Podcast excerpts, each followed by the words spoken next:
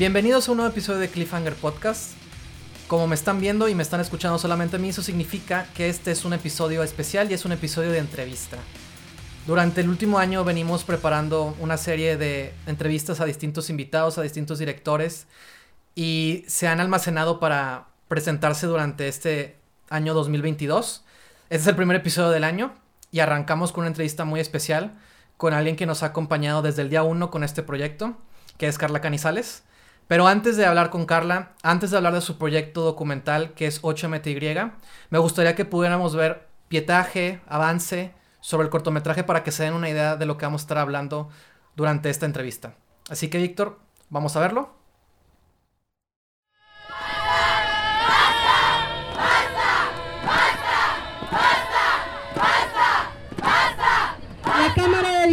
Nuevo León, en su ignorancia la Constitución, inaugura este año legislando para limitar los derechos reproductivos. Al orquestar esta semana una aprobación express de una ley que falsamente pretende resguardar la vida, ya que en la práctica solo nos violenta y desprotege al promover el miedo, la culpa, la desinformación y la soledad. Una de cada cinco mujeres entre 15 y 49 años de edad han experimentado abuso físico o sexual. Cada año, 12 millones de niñas se casan antes de los 18 y a nivel mundial, una de cada cinco son madres antes de esta edad. Hay que abortar, hay que abortar, hay que abortar este sistema patriarcal. Hay que abortar, hay que abortar, hay que abortar este sistema patriarcal. Muy bien, habiendo visto este avance sobre lo que involucra el cortometraje de 8MTY, me gustaría presentarles a Carla Canizales, que es directora, es fotógrafa, editora y nos ha acompañado con Cliffhanger y este podcast desde que empezamos, por lo cual para nosotros es un gusto que nos esté acompañando. Hola Carla, ¿cómo estás? Hola, bien, bien. Sí. Como sabes, hemos venido preparando esta entrevista desde hace tiempo y estamos muy emocionados de que nos estés acompañando. Me gustaría que empezáramos esta conversación hablando de cómo fue tu aproximación, cómo fue tu acercamiento con el cine documental. Eh, uno de los primeros documentales que más recuerdo que vi en alguna ocasión y que me, o sea, como que me despertó mucho fue el documental de Everardo González, de Los Ladrones Viejos. Recuerdo haberlo visto y no sé, esta aproximación que tienen de humanizar a las personas, o sea, ver más allá de lo que viven, entrar un poco en su intimidad, en sus pensamientos, en lo que sienten, en por qué hacen lo que hacen. No sé, como que esta manera que tiene el documental de acercarte a alguien en particular fue lo que me fue atrayendo, ¿no? Poco a poco al ver las historias, ¿no? Narradas en esta otra manera y pensar en, pues son personas reales, ¿sabes? Que te cuentan sus historias reales, ¿no? Su vida tal y como es, ¿no? Y no sé, eso, eso, o sea, despertó algo en mí y eh, gracias a la facultad, eh, en algunos ejercicios que llegamos a hacer sobre documental, me di cuenta que me gustaba mucho, ¿no?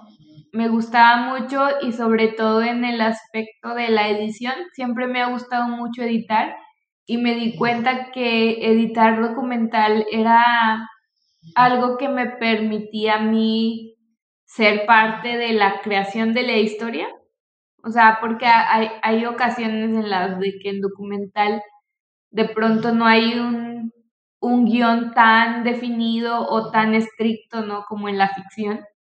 Entonces, realmente el editor se vuelve como un complemento para el director, ¿no? Este, para crear la historia que, que está ahí, ¿no? En imágenes revueltas de días. La, la oportunidad que te da el montaje para contar la historia de una u otra manera, me parece que en el documental es muy amplia, ¿no? Eh, no sé, es algo que creo que me atrajo al, empezar a hacer mis primeros ejercicios.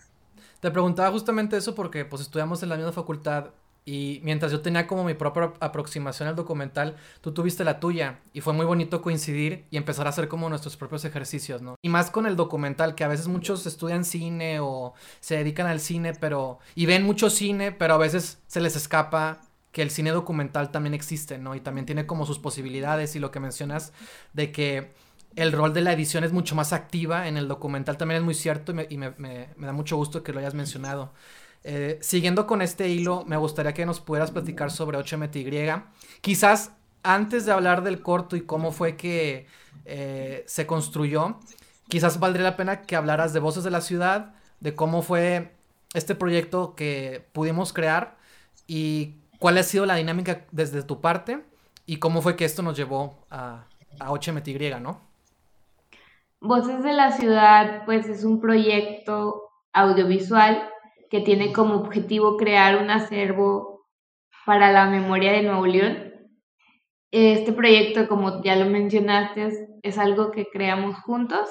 Su destino era un periódico digital, ¿no? Que era el barrio antiguo. Fue ahí donde apareció por primera vez Voces de la Ciudad, en la que Sergio me invitó a tomar algunas fotografías de una persona a la que entrevistó. Y ese fue como el primer esbozo de voces y posteriormente nos dimos cuenta que, que había algo ahí que podíamos desarrollar, entonces empezamos a hacer registros ya en video de, de ciertos temas que nos interesaban. Dentro de algunas investigaciones que hizo Sergio precisamente, empezó a conocer la historia de la autonomía de la Universidad de Nuevo León y cómo esa autonomía fue que se logró gracias a estudiantes que exigían pues mejores condiciones, ¿no? Y fue a través de muchas luchas que se lograron cosas, se lograron avances y se logró la autonomía de la universidad. Y nosotros nos preguntamos, ¿cómo nosotros, habiendo estudiado en esa universidad, no conocemos estas historias? Pues si no conocemos estas historias, está difícil que querramos participar en algún cambio, ¿no? En, o en empezar algunas otras luchas, ¿no? Estamos como muy acostumbrados a, pues lo que hay es, es todo, ¿no? O sea, no, no pidas más, ¿no? Aquí, aquí las cosas son así, pues la ciudad es conservadora, la ciudad es, no sé, o, o eso es lo que se piensa, ¿no? Y no digo que no sea así, pero pues muchas veces nos quedamos con esa idea porque no volteamos a ver otros sectores o otras voces que justamente nos dicen lo contrario y no lo demuestran, ¿no? Voces de la ciudad quiere justamente eso, ¿no? Escuchar a estas personas que tienen algo que decir, ¿no? Eh, y obviamente, pues son cosas que a veces no encuentras en otros medios, ¿no? Que se esconden o que no se les da la importancia, ¿no? Porque pues a ciertas personas no les conviene y pues nosotros queremos que existan esos registros, ¿no? De estas luchas, de estas resistencias. Y el objetivo es que tú te preguntes y te cuestiones lo que está pasando, si está bien, si está mal, si estás de acuerdo, si estás en contra qué es lo que pasa, ¿no? Y qué es lo que queremos que pase.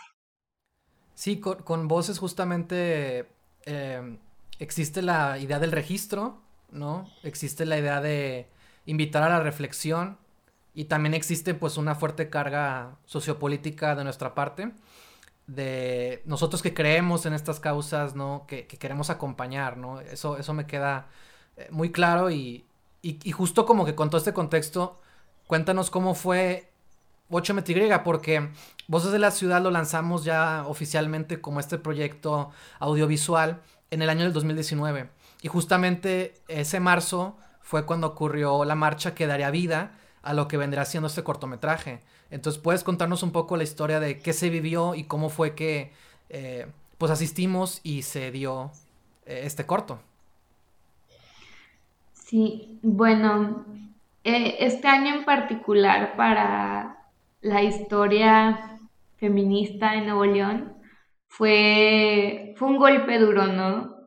Eh, porque a pesar de ser una ciudad, ¿no? O sea, una ciudad que avanza, que está, no sé, lo, lo, las falsas ideas, ¿no? Que se tienen de aquí, la ciudad del progreso, ¿no? O sea, somos una ciudad que va hacia adelante, pero socialmente, políticamente, pues a veces vamos hacia atrás, ¿no? Y es más seguido de lo que, lo que nos gustaría admitir, pero justo ese año se, se dio la penalización del aborto en Nuevo. No solo no es legal, sino que aparte podrías ir a la cárcel, ¿no? Por llegarlo a practicar. Entonces, esto ocurre dos días antes del 8 de marzo, el Día Internacional de la Mujer.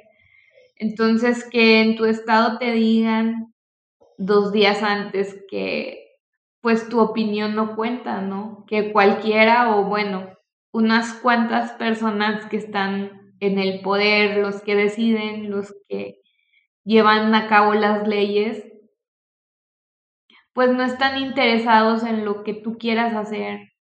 No importa que yo sea dueña de mi cuerpo, si al final las decisiones de lo que puedo hacer con él son de ellos, ¿no? Entonces, no sé, pues es darte cuenta que pues realmente tu voz no vale, ¿no? Ocurre esto de la penalización del aborto dos días previos al 8 de marzo. Entonces, como era de esperarse, el descontento, el, la ira, la decepción, la impotencia era más fuerte, ¿no? Que en otros momentos. Ese día, el 8 de marzo, muchas mujeres salimos, ¿no? A las calles, se hizo una convocatoria para realizar esta marcha, que previo a eso hubo como varias actividades. A pesar de, creo, el dolor que compartíamos, había una vibra muy fuerte de, no sé, de esperanza, de fe, de justicia, de, de, de saber que pues al final no estamos solas, ¿no? Estábamos todas nosotras y a pesar de no haber sido la marcha más numerosa a la que he asistido, al menos aquí en el estado, sí ha sido una de las más emotivas, creo yo, porque había muchas razones por las cuales gritar, por las cuales mostrar el descontento que teníamos. Ese día yo pues tomé mi cámara, lo que tenía en la mano, una grabadora y, y fui, salí con el único objetivo de, pues yo iba a la marcha, ¿no?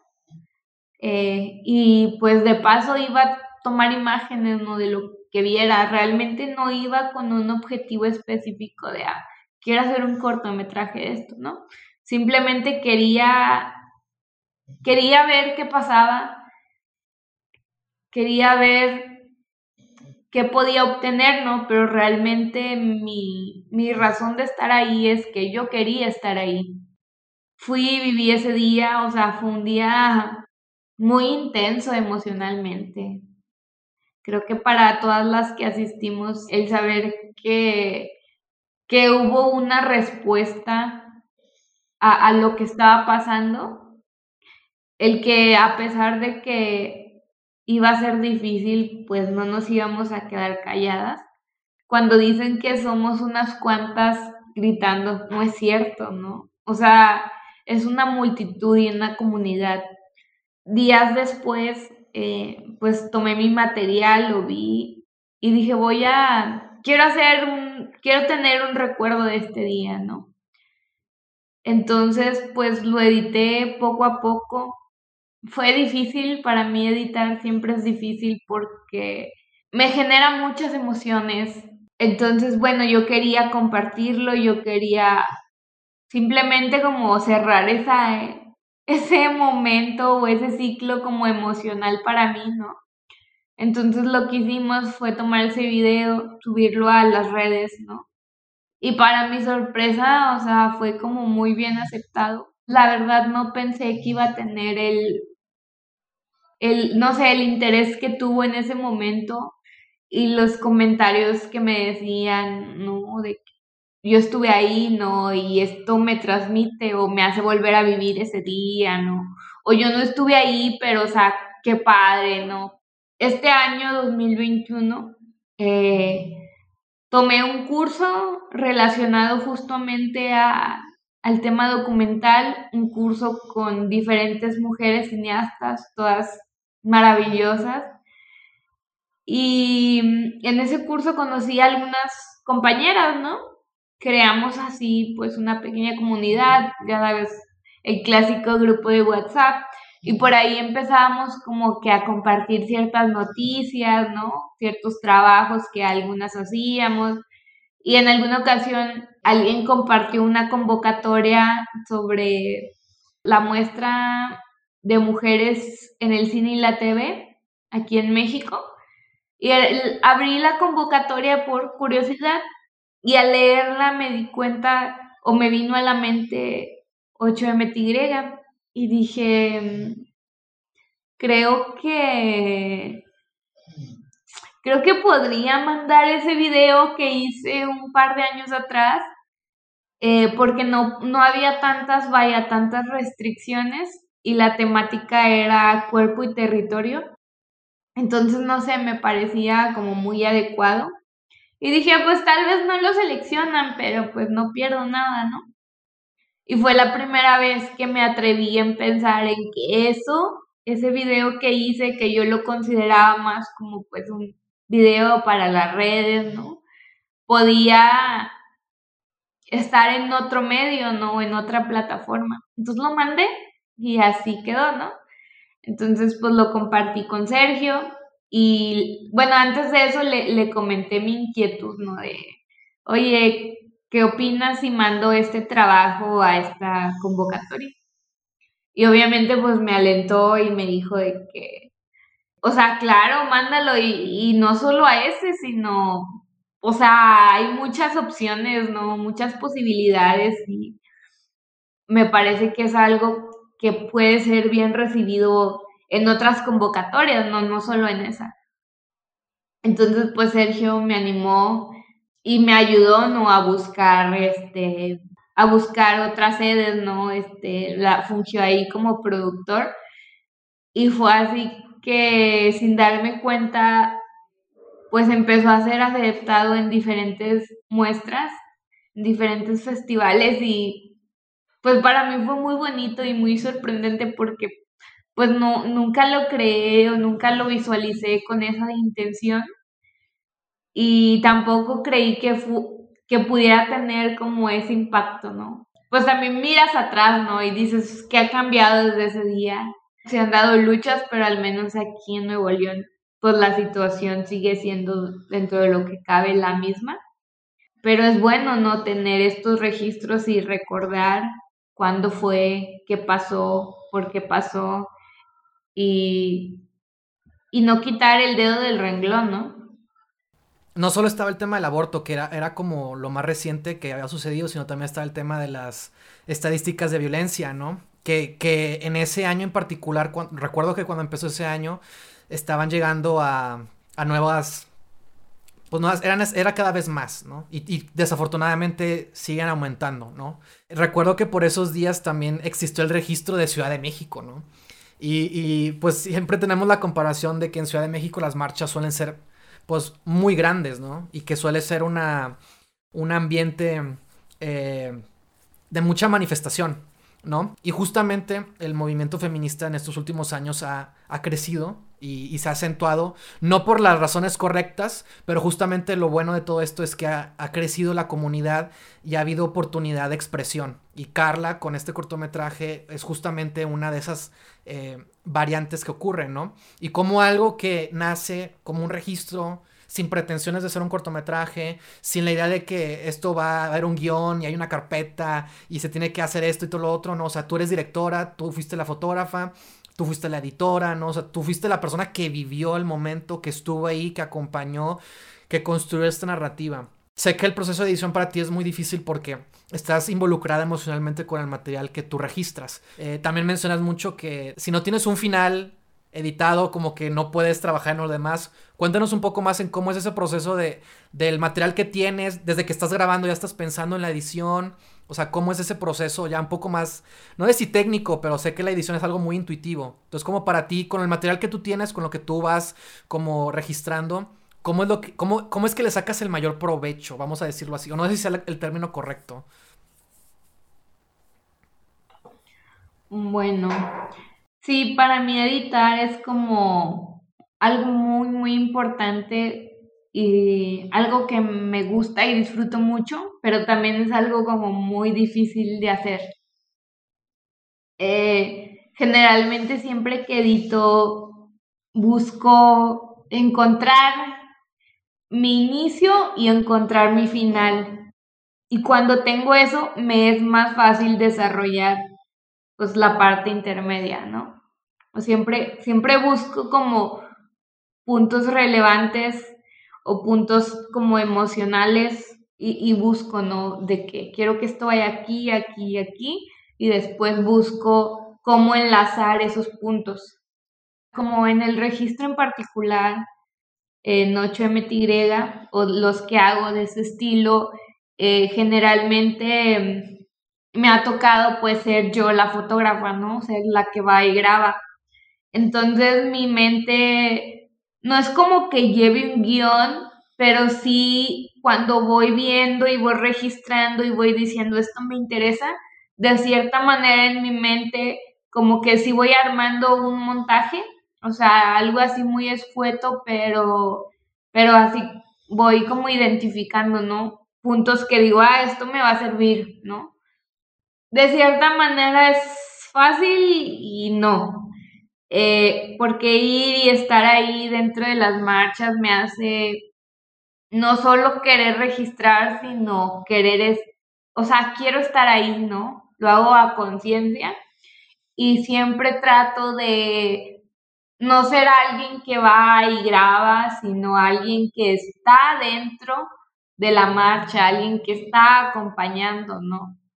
Independientemente si el problema me afecta o no directamente, que sabemos que al final, pues como ciudad, pues todos vivimos en el mismo lugar y al final el problema de uno le va a afectar al otro, ¿no?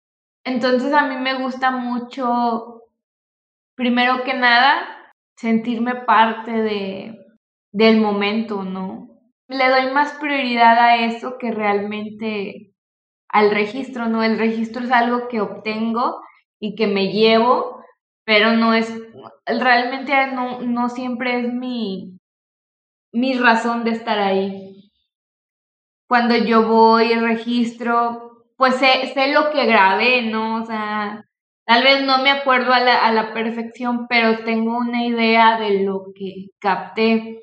Entonces, cuando ya llego, ¿no?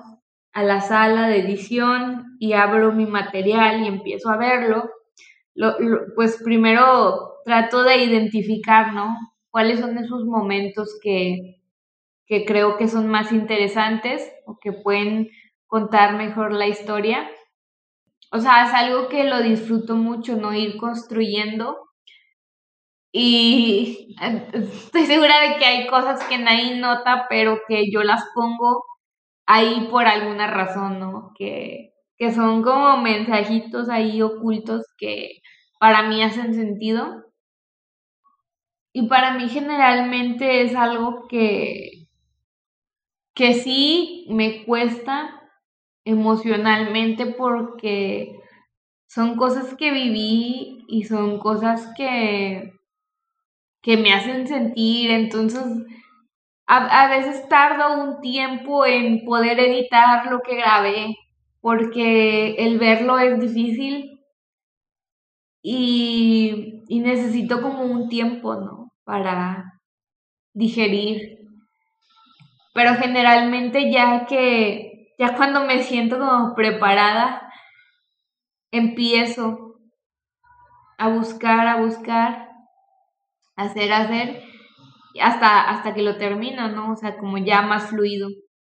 Y así como me pasa cuando edito, me pasa cuando lo vuelvo a ver, ¿no? Por ejemplo, este, este de 8MTY, es uno de, yo creo que de lo que he hecho es de los que más, más me siguen, no sé, ahí como moviendo algo cada que lo veo.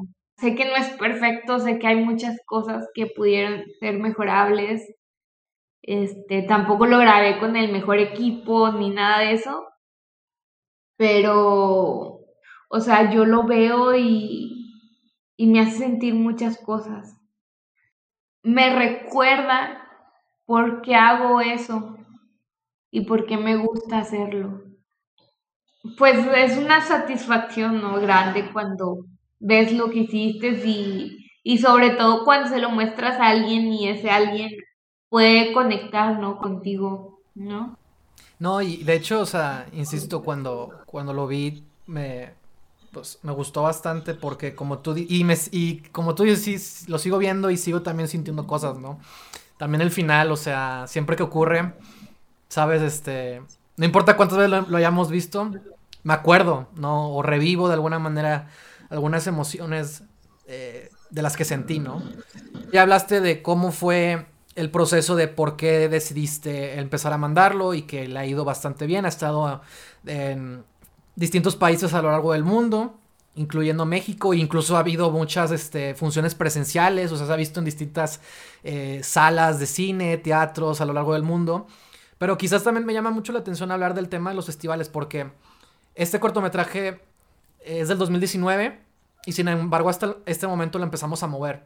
Eh, ¿Cómo ha sido la experiencia para ti en los festivales de cine? Esta onda del, sobre todo creo que yo del mundo de los, de los festivales quizás feminista o que están buscando eh, pues cine de mujeres, ¿no? O sea, estas limitantes que existen, ¿no? Como que cómo ha sido la experiencia para ti y, y para sobre todo eh, decirle a alguien que está quizás empezando, ¿no? Que quizás también no sabe que puede mandar un registro que hizo, ¿no?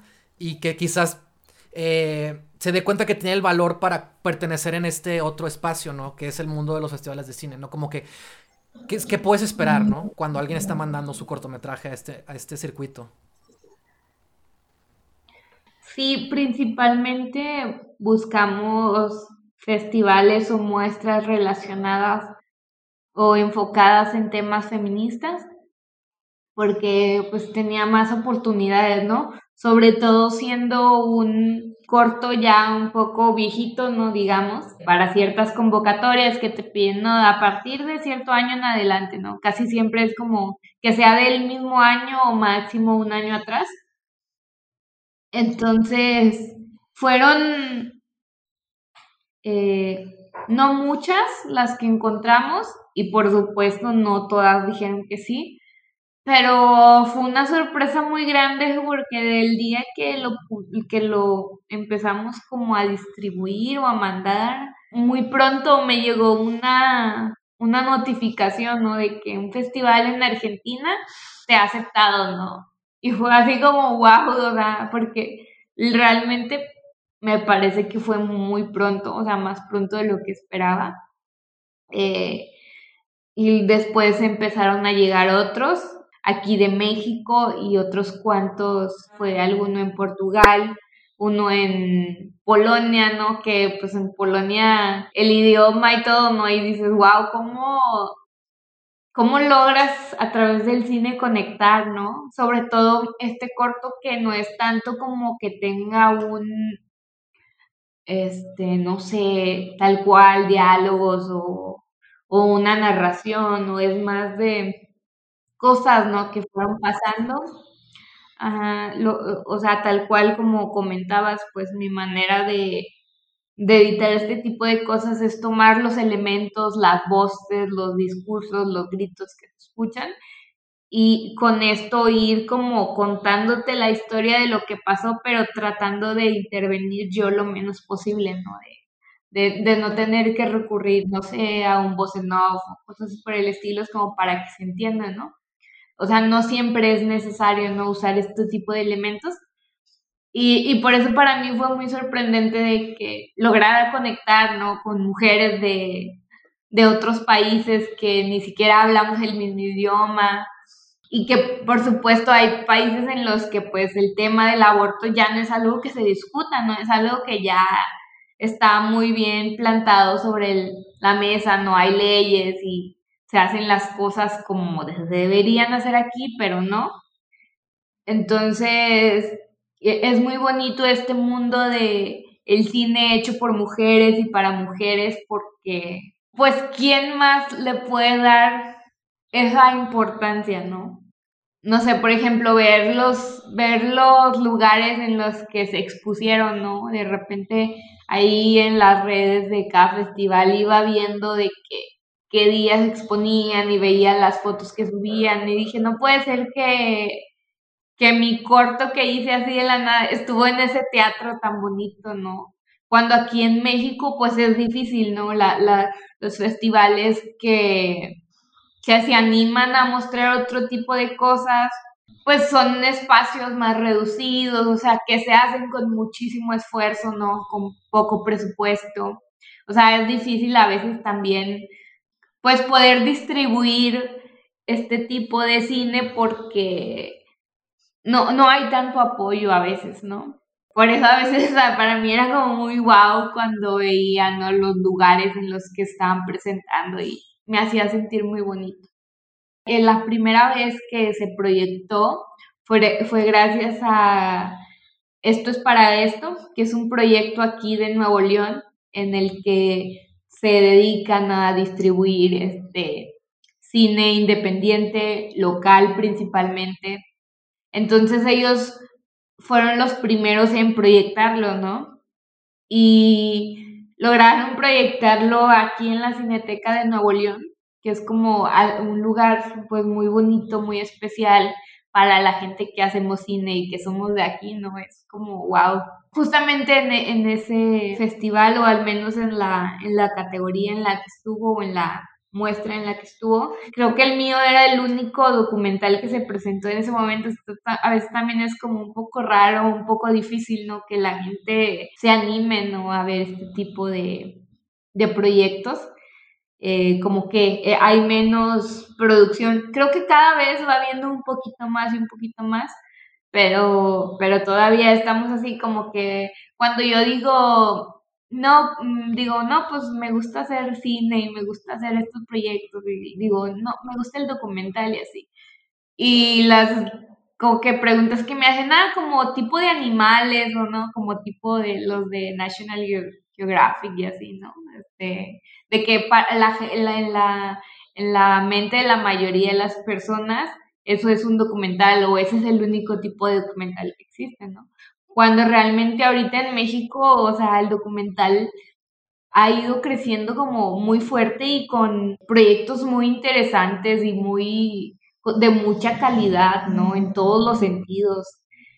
Entonces, pues este mundo de los festivales, o sea, no es como sencillo. Obviamente, pues va a haber muchas puertas que se te cierran o que te dicen que no. Y pues a veces es porque o no es el, a veces no es el, no sé, el lugar correcto, o porque pues como hay muchos festivales, ¿no? De género, ¿no? También.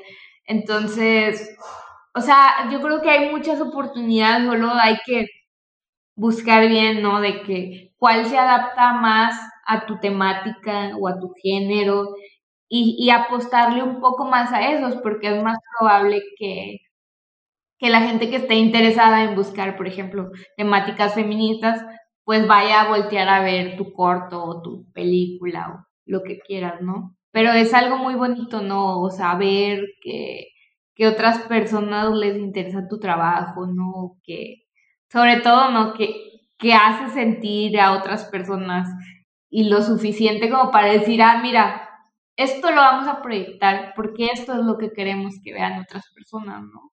Entonces, ese simple hecho ya te, no sé, a mí me, me emociona. Muchísimo saber que, que pude conectar con esas mujeres al otro lado del mundo y que así a la distancia y sin conocernos, pues estamos ahí, ¿no?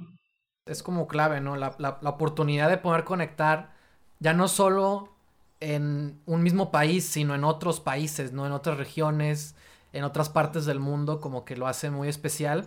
en otras comunidades, ¿no? Con otras, con otras mujeres, ¿no? O sea, creo que también eso es algo muy especial y poderoso que tiene el cine. Y justamente me gustaría, como para ir cerrando esta conversación, ¿qué aprendizajes dirías tú que te ha dejado pues el cine documental o en particular este proyecto, ¿no? O sea, ya mencionaste cómo fue tu acercamiento, que desde la edición eh, sentías esta conexión, esto es lo que te gustaba, que no había una oportunidad de guion y demás, pero ya en tu experiencia, en todos estos años que han pasado, desde la facultad, desde el primer documental que viste, desde los ladrones, los ladrones viejos? O sea, ¿qué dirías que has aprendido? ¿Qué es lo que te ha dejado el cine documental y qué es lo que te ha dejado este proyecto? Bueno, eh, bueno, de aprender, o sea, creo que he aprendido mucho sobre la marcha porque tampoco es como que, al menos en la escuela, no hubiera tenido tal cual una formación estricta de documental fue más algo que tuvimos ciertas bases y fuimos descubriendo, ¿no? fuimos aprendiendo. Este, me ha servido mucho a mí tomar talleres, ¿no?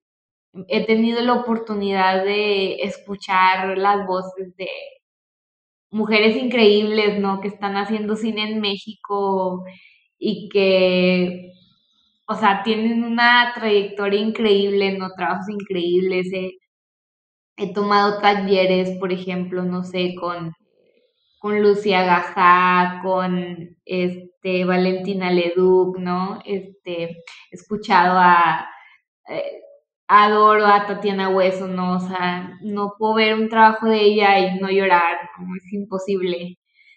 Eh, o sea, ver las voces de otras mujeres proyectadas en la pantalla y darme cuenta que hay un espacio, ¿no? Para nosotras, que podemos hablar y quién mejor para hablar de estos temas que nosotras, ¿no? De mujer, como dije, ¿no? De hecho por mujeres, para mujeres. Digo, claro que es importante que, que los demás lo vean, ¿no?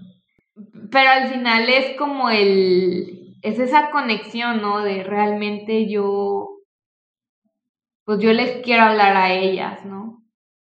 Creo que el documental me ha dado una oportunidad de,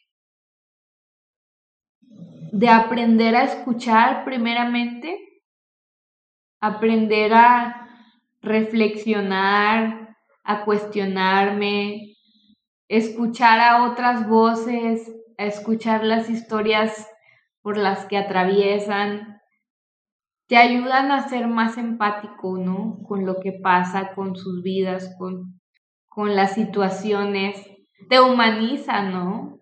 Muchas veces, aunque parezca poco, el simple hecho de escuchar a alguien, de interesarse por su historia, por su vida, por las cosas que atraviesa, prestarle atención a ciertas personas, algún desconocido, no sé, te hace, te hace darte cuenta de muchas cosas de la vida, ¿no? En general.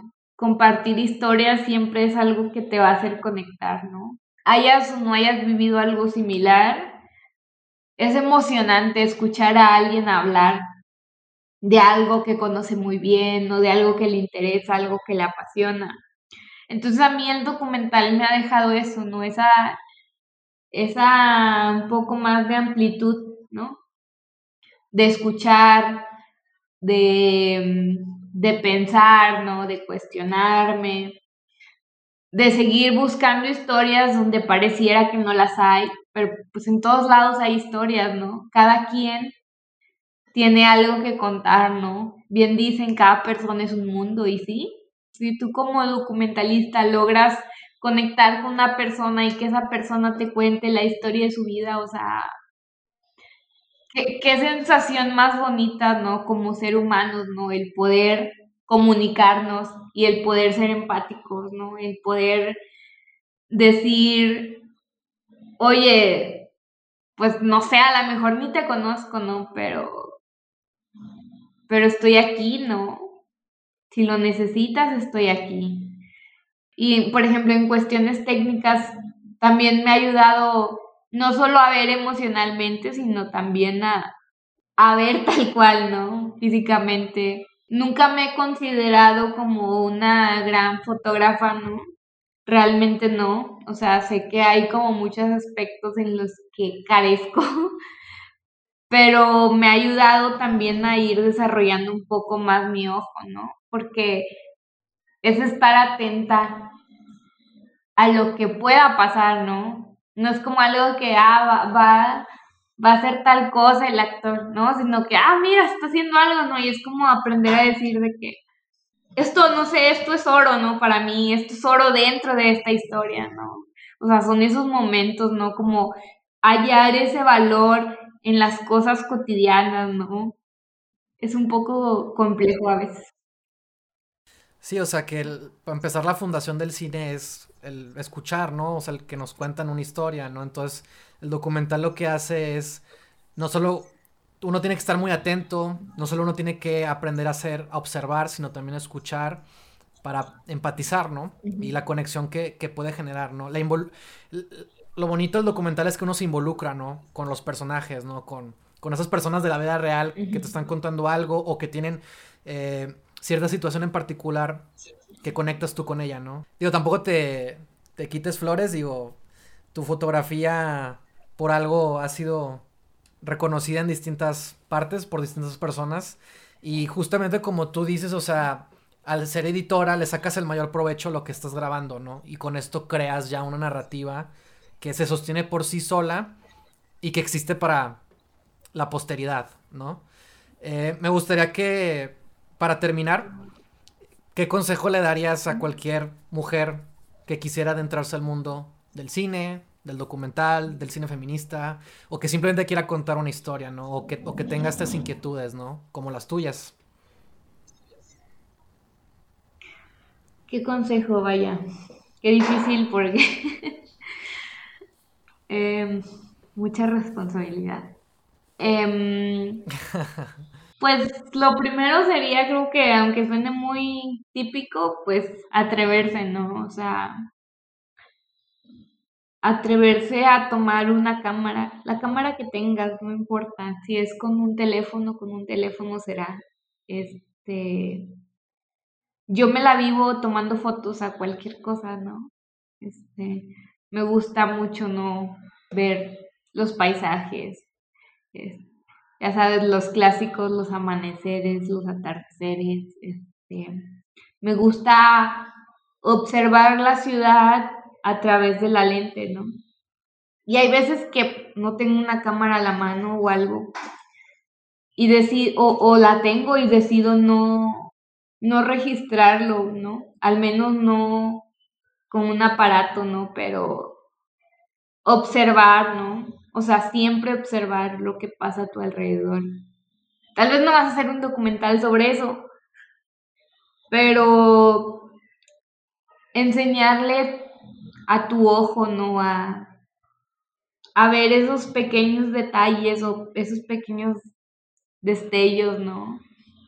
De lo cotidiano, aprender a admirar, ¿no? El, el momento, ¿no? Sea lo que sea. O sea, siempre como muy atenta a lo que está pasando, a lo que estoy viviendo, a lo que estoy sintiendo, porque a veces de ahí vienen las imágenes, ¿no? O sea, pueden nacer de un sentimiento, ¿no? Pueden nacer de una emoción, de algún pensamiento. Este, hay veces que se te van a ir, ¿no? Inevitablemente. Pero yo diría, o a lo que a mí me ha funcionado es aprender a, observar y practicar, practicar, practicar, ¿no? O sea, así te salgan un montón de fotos malas. O sea, no sé, creo que lo tienes que intentar y otra cosa que me ha servido mucho es aprovechar, ¿no? Cada taller gratis que me encuentro, porque sí los hay, ¿no? O sea, yo he tomado talleres muy buenos con personas increíbles, o sea, con profesionales que han sido gratis, ¿no? Ahí por ahí, este, entrando a la, a las páginas, por ejemplo, del INCINE, ¿no? Estando atentos a convocatorias o a veces, a veces hay algunas que no son tan, no son gratis, pero son económicas, ¿no? Entonces es como estar como muy atento o buscando siempre aprender, aprender, porque hay veces también que me pasa que, por ejemplo, veo, entro un taller, ¿no? Tomo así lo que dicen, me parece interesante, ¿verdad? Voy a otro y dicen cosas similares y tú podrás decir, esto ya lo sé, pero en realidad el que te lo estén repitiendo, recalcando, te ayuda también a repensarlo, ¿no? O entenderlo un poco más a fondo. O sea, creo que eso es muy valioso, ¿no? O sea, no, no, no creas nunca que sabes todo, que ya eso lo aprendiste en algún lugar, ¿no? Porque inevitablemente también se te va a olvidar. Entonces, o sea, es importante siempre estar como escuchando a otros, ¿no? Que tienen más experiencia que tú. Para mí es como muy importante el, el seguir mi intuición, ¿no? Al momento de tomar una imagen, ¿no? Porque, porque quiero esa imagen, ¿no? A veces no lo piensas, pero gracias a la práctica te vas dando cuenta de cuáles son las cosas que te interesan a ti, ¿no? porque no tienes que ser igual que otro fotógrafo. No tienes que ser, tampoco tienes que ser el mejor o tienes que ser súper perfecto, pero sí es muy importante que seas consciente, que seas seguro de lo que a ti te interesa. ¿Cuáles son las historias que tú quieres contar, no? No tienes que contar todas las historias, pero al menos tienes que apasionarte por ellas, ¿no? Y digo, no, no, tampoco es como que, ah, voy a hacer algo y ya lo voy a mandar a mil festivales, o sea, no, o sea, a veces puedes hacer cosas para ti, ¿no? Para practicar, para irte conociendo, para ir conociendo tus intereses, para ver eh, qué te falta, ¿no? Y pues sobre todo, o sea, una vez que hagas algo, compártelo con personas de tu confianza, ¿no? Y pide opiniones, ¿no? A veces creemos que hicimos algo muy chido y la verdad es que pues no siempre es así. Entonces está padre también este recibir esa retroalimentación de otras personas, personas que a lo mejor ni se dedican a lo mismo, pero pero al final todos somos seres humanos, ¿no? Y contamos historias. Y al final a quien le vas a hablar es a todas las personas que están allá afuera, independientemente si sepan de cine o sepan de arte o sepan de un tema. O sea, si logras que alguien que no sabe esos temas vea tu, tu trabajo y le interese y, y quiera saber más, pues estás haciendo algo bien, ¿no? Pues justamente lo que dices en marca con la realización de este cortometraje, ¿no? El cómo fue posible. O sea, no se hizo pensando en que iba a ser un documental, en que iba a ser un cortometraje que se iba a mover por festivales, sino que tú estuviste ahí, tenías la cámara, tenías el proyecto de Voces de la Ciudad y formaste parte del momento, ¿no? Y de alguna manera cuando lo construiste en la edición, ¿no? Eh, y el proceso arduo que fue, te llevó algo, ¿no? Te, expresaste, te manifestaste, ¿no? Y, y, más allá de eso, existe ahora un registro para la posteridad, ¿no? O sea, de que cualquiera con que se atreva, desde sus propios recursos, puede contar sus propias historias, ¿no? Y de eso se trata, de, que cada uno tenga su, desde su estilo, que sea honesto con lo que, con lo que uno quiere hacer, ¿no? Que no busque la mejor cámara, sino que, que más bien busque el por qué quiero contar la historia, que eso fue algo también una super lección, ¿no? El por qué estoy, por qué, por qué me interesa esto, ¿no? ¿Por qué quiero esta imagen, ¿no? ¿Qué es lo que siento con esto, ¿no? Eso creo que también es algo muy, muy padre, que el proceso, los procesos creativos son de reflexión, ¿no? Y pues nada, creo que con esto cerramos el diálogo del día de hoy.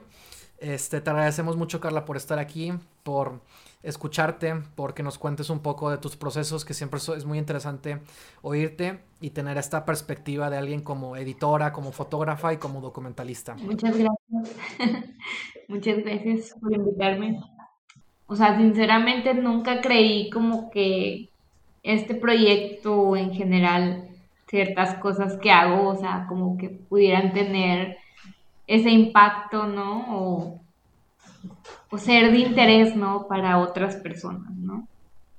Entonces, es bonito, ¿no? Es agradable, ¿no? Que, que de repente alguien llegue y te pregunte de que, oye, cuéntame más, ¿no? Estoy muy agradecida con ustedes y con aquellas personas que me han dado la oportunidad de proyectar mi trabajo, ¿no? En diferentes lugares. Que llegue a otros ojos, ¿no? Es como lo que se busca. Y si esos otros ojos se pueden llevar a algo, pues qué mejor, ¿no? Eh, muchas gracias por todo, chicos y chicas que estén por allá viéndome.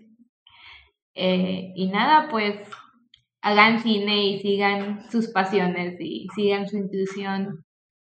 Y si alguna vez me necesitan, pues aquí ando. Sí. Muchas gracias, Carla. La verdad es que nos da mucho gusto tenerte aquí.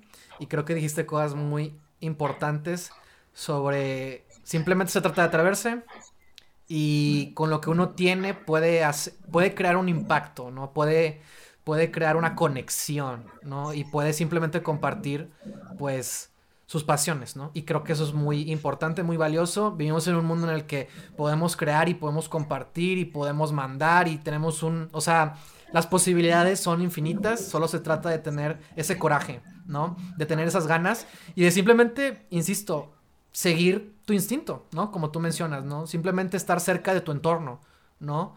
Y darte cuenta de que desde tu propia mirada, puedes contar un montón de historias, ¿no? Entonces, gracias por escucharnos. Pueden encontrar estos episodios en Anchor, en Google Podcast, en Apple Podcast, en Spotify, en Facebook y en YouTube. Eh, en la modalidad de video, Facebook y YouTube. Y pues estamos muy contentos de arrancar el año con esta entrevista. Es la primera de muchos que va a haber en el podcast. Y pues nada, simplemente estamos este, muy contentos de, de poder seguir con este con este tipo de contenido, de poder seguir con este podcast y de que la Donis nos acompañe para el cierre del episodio. ¿Estás de acuerdo, Adonis? Muchas gracias por invitarnos. Sí, es de mi agrado informarles. Sí. Este capítulo ha llegado a su fin. Es correcto. Adoro los finales felices. y pues nada, nos vemos en el siguiente episodio. Hasta luego. Sí.